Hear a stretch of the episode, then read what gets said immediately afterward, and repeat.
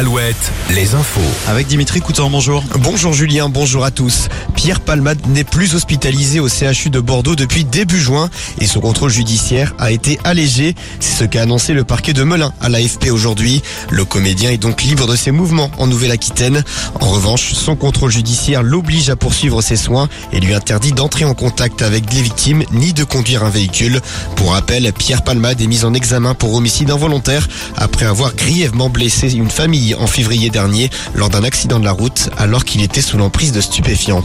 Fait divers toujours, neuf mois après l'accident mortel de Manège à Sainte, le le contrôleur technique a été mis en examen pour homicide involontaire et mise en danger de la vie d'autrui. L'homme âgé de 61 ans a été mis sous contrôle judiciaire avec notamment interdiction d'exercer son activité professionnelle. C'est une nouvelle mise en examen après celle du couple de forains exploitant le manège.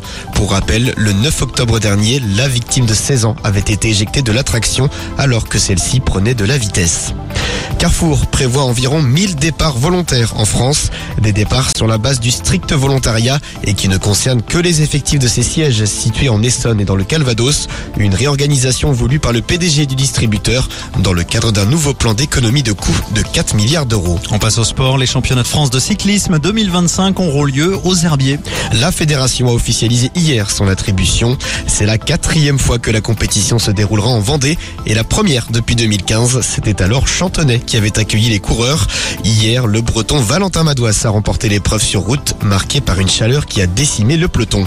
La météo, justement, pour terminer, est fini les grosses chaleurs. En tout cas, pour cette semaine, le mercure est monté jusqu'à 35 degrés hier dans le Grand Ouest. Il fait tout de même 26 actuellement à Nantes, Bordeaux et Poitiers, 24 à Rennes.